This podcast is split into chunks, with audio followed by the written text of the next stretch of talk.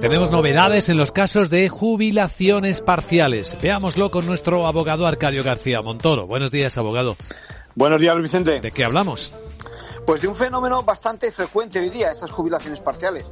Se trata de que a la vista de una plaza vacante en la empresa, porque se jubila un trabajador, se contrata a un desempleado que viene a sustituirlo, de manera que el jubilado continúe solo a tiempo parcial, mientras que por el resto del tiempo se incorpora ese nuevo empleado. Es la forma de que la vacante sea ocupada de forma natural, no se pierda el puesto de trabajo, quedando garantizado para el que se incorpora y sobre todo que el jubilado no pierda los beneficios de la pensión de la seguridad social.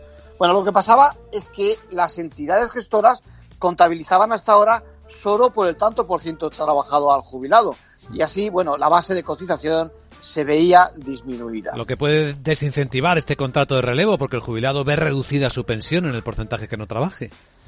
Sí, así es, y, y lo acaba de corregir el Tribunal Supremo. Dice que para hacer el cálculo de las bases de cotización durante ese periodo de trabajo a tiempo parcial hay que incrementarlas hasta el 100%, vamos, como si estuviéramos todavía antes de la jubilación parcial, de manera que no se pierdan beneficios, repito, siempre que en la empresa haya un contrato de relevo en marcha.